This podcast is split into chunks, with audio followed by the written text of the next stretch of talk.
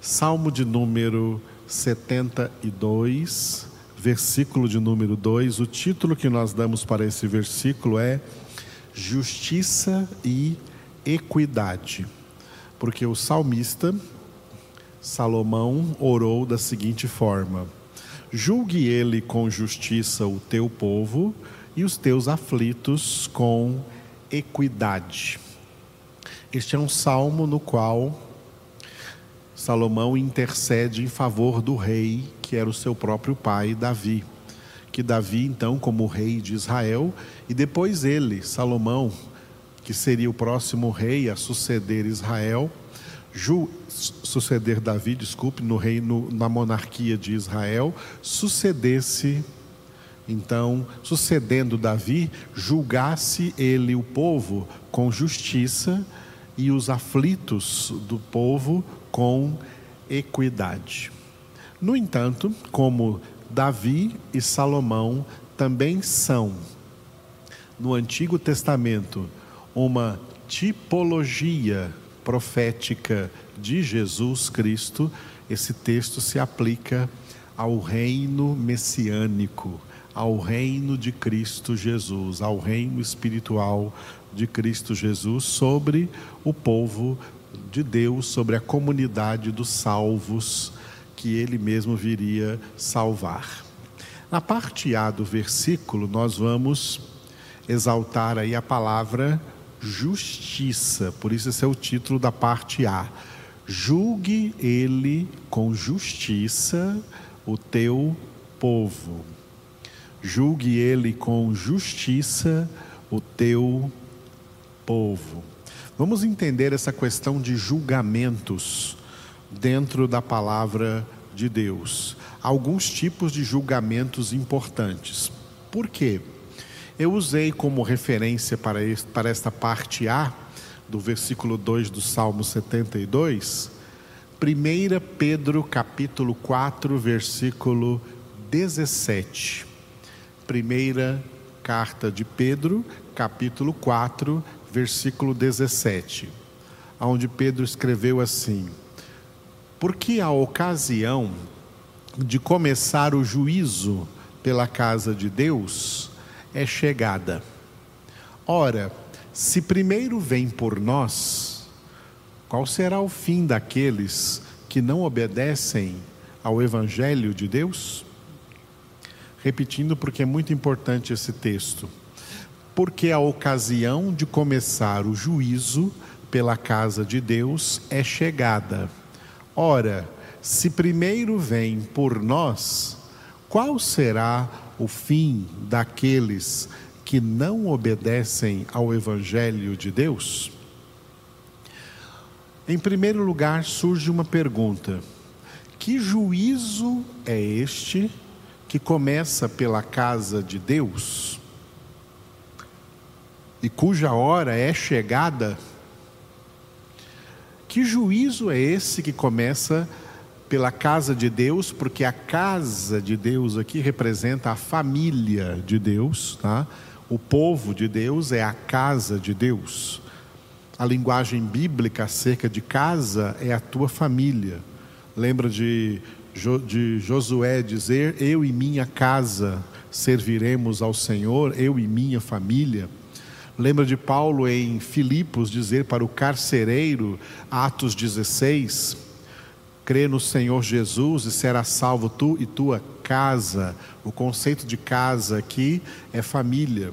Casa de Deus é a família de Deus. A família de Deus é composta por aqueles que Ele mesmo alcançou pela graça e operou Colossenses 1, 13 e 14. Os libertou do império das trevas e os transportou para o reino do Filho do seu amor, Cristo Jesus, no qual temos a redenção, a remissão dos pecados.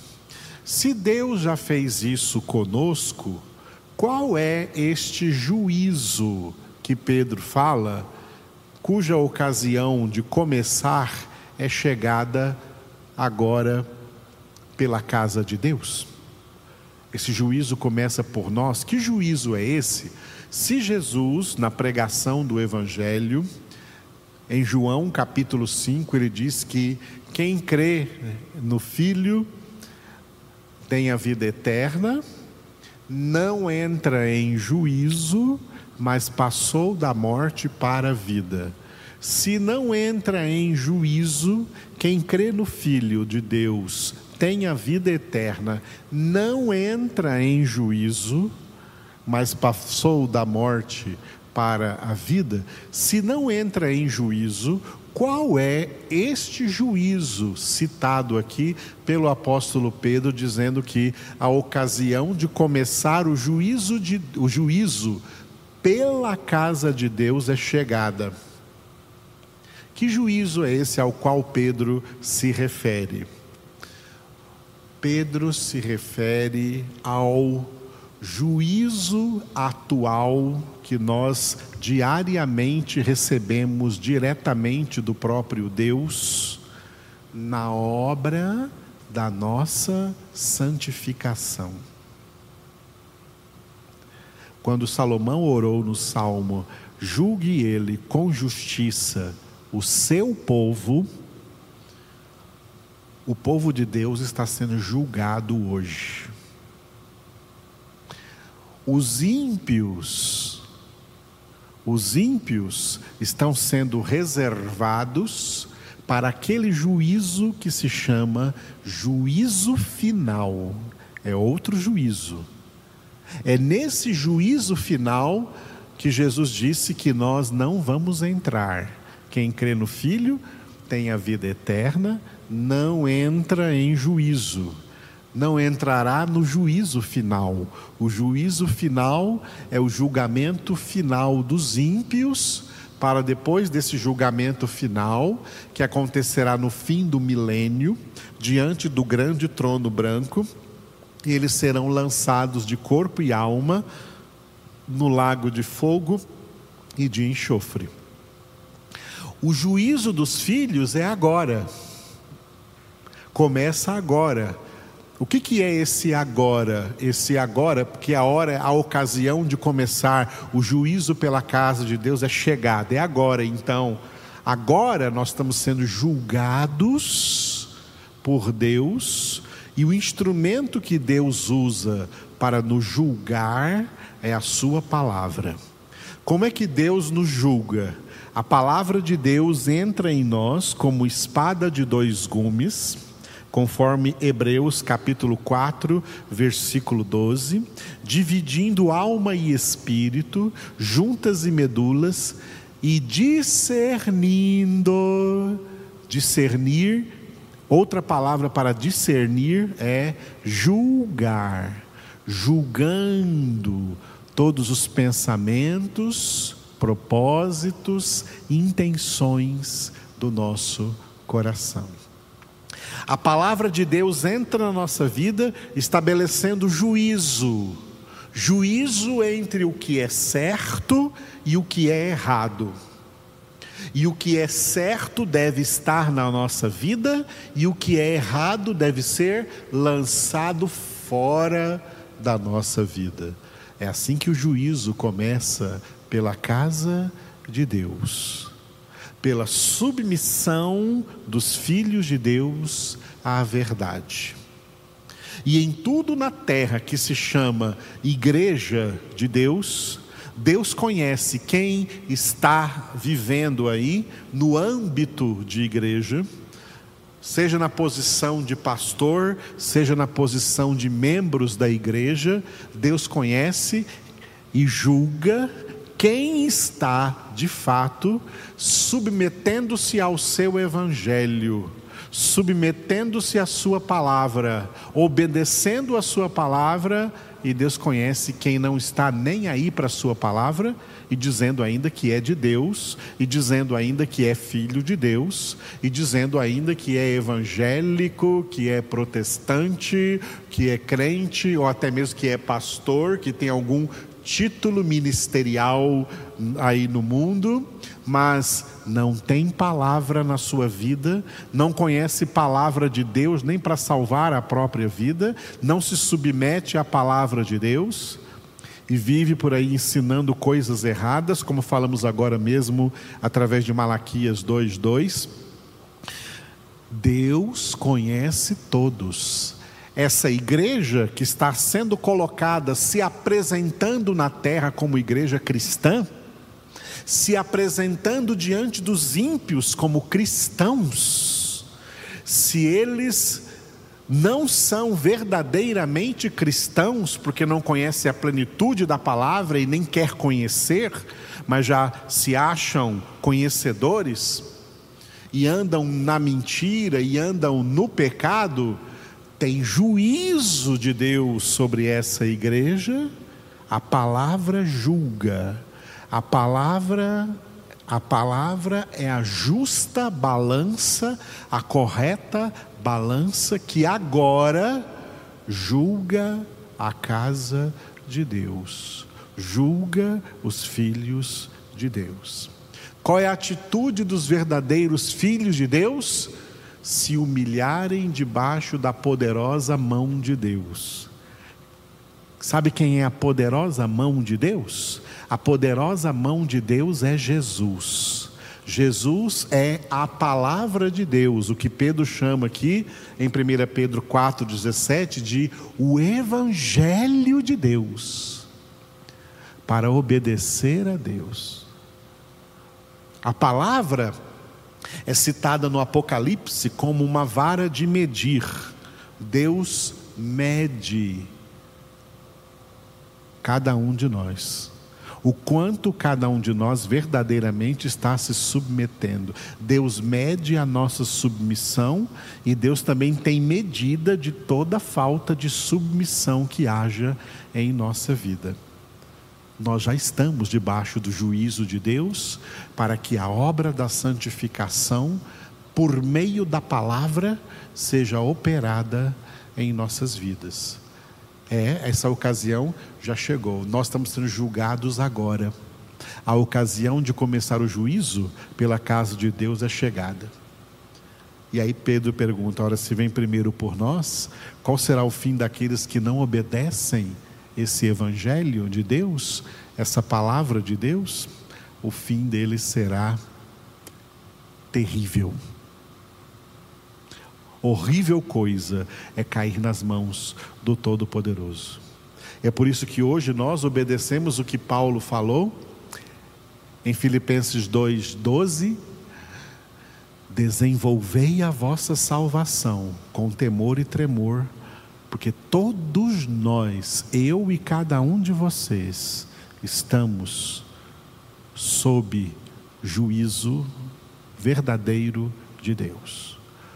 E Deus vê em nós ainda muitas coisas que Ele quer fora de nós, coisas que Ele quer nos santificar, e Ele julga isso todos os dias.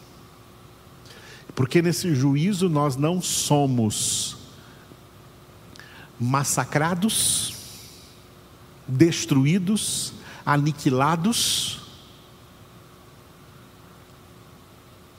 por causa da cruz de Cristo. Porque na cruz do Calvário, Jesus sofreu em nosso lugar o justo castigo por cada um dos nossos pecados. Então nós não somos aniquilados, porque estamos debaixo da bênção, estamos debaixo da graça, estamos em Cristo, estamos no esconderijo do Altíssimo, estamos na sombra do Onipotente. Mas estamos em um período probatório, em um período do qual nós só sairemos desse período para a glória se perseverarmos até o fim na nossa santificação. O juiz está olhando para dentro de cada um de nós. Muito bem. Parte B do versículo 2 do Salmo 72, equidade. Julgue ele os teus aflitos com equidade. Os verdadeiros filhos de Deus são aflitos. Salmo, desculpe, Isaías 66, 2. Isaías 66, 2 é um dos versículos muito importantes da Sagrada Escritura, porque Deus fala diretamente assim: porque a minha mão fez todas estas coisas e todas vieram a existir, diz o Senhor. Mas o homem para quem olharei é este, o aflito e abatido de espírito, e que treme da minha palavra. Repetindo o que Deus diz aqui, porque a minha mão fez todas essas coisas e todas vieram existir, diz o Senhor. Mas o homem para quem eu, Deus, olharei é este: dois pontos. O aflito e abatido de espírito e que treme da minha palavra. Os aflitos de Deus, os aflitos dentre o povo de Deus, são aqueles que são como também Davi declarou no Salmo 51, salmo de confissão, e eu quero ler com vocês também esse versículo para enriquecer o entendimento desse do Isaías 66, 2. No Salmo 51, versículo 17. Salmo 51, 17. Sacrifícios agradáveis a Deus são o espírito quebrantado, coração compungido e contrito, não o desprezarás, ó Deus. O homem aflito e abatido de espírito é o mesmo que Davi cita aqui no Salmo 51, 17, como homem de espírito quebrantado, de coração compungido e contrito. Esse homem aflito, por quê? Porque ele ainda vê pecados nele ele é, se abate espiritualmente porque ele ainda vê os seus pecados. Um homem abatido, de espírito quebrantado, como aquele publicano que Jesus disse que não conseguia nem levantar a sua cabeça para orar e batia no peito dizendo: Tem misericórdia de mim, que sou pecador. E Jesus disse que este voltou para casa justificado, porque é para esse tipo de homem que Deus vai olhar. É interessante como tanta gente quer que Deus olhe para elas. Mas elas querem que Deus olhe para elas no sentido de abençoá-las, de prosperá-las, de curá-las, de realizar algum milagre na vida delas, de beneficiá-las de alguma maneira, de abrir porta de emprego para elas, de fazer coisas boas para elas. Não. Deus vai olhar para quem? Para o homem que deseja profundamente que todo o propósito de Deus se cumpra na vida dele especialmente o propósito de santidade. O homem que quer obedecer à ordem de Deus, sede santos. E ele vê quanto ele enxerga pelo discernimento espiritual, quanto falta nele para ser santo. Então ele se humilha diante, debaixo da poderosa mão de Deus, porque ele é aflito e abatido de espírito por causa do seu pecado, então ele treme diante da palavra de Deus, porque sabe que essa palavra é a mão de Deus, essa palavra é o próprio Jesus, e que só essa palavra tem o poder de santificar a sua vida. Por isso que está escrito: humilhai-vos sob a sob a poderosa, sob, hein? Não é sobre, é sob, de baixo, sob a poderosa mão de Deus, até que em tempo oportuno ele vos exalte. Esse tempo oportuno em que os filhos de Deus serão exaltados se chama glorificação. por ocasião da vinda de Jesus. Aqui na terra, enquanto estamos aqui, tem pecado em nós. Hebreus 12, 4. Na vossa luta contra o pecado, ainda não tendes resistido até o sangue. Enquanto há pecado em nós, humilhemo-nos debaixo da poderosa mão de Deus. Até que em tempo oportuno, quando Jesus vier, Ele nos exalte em glória na Sua presença. Então seremos como Ele é. 1 João capítulo 3, de 1 a 3. E todo aquele que nele tem essa esperança, a si mesmo se purifica, como Ele é puro. Aleluia. Como que Deus nos julga com equidade? Equidade significa igualdade. E aonde está essa igualdade? Está no fato de que a palavra de Deus é igual para todos. É a mesma para todos.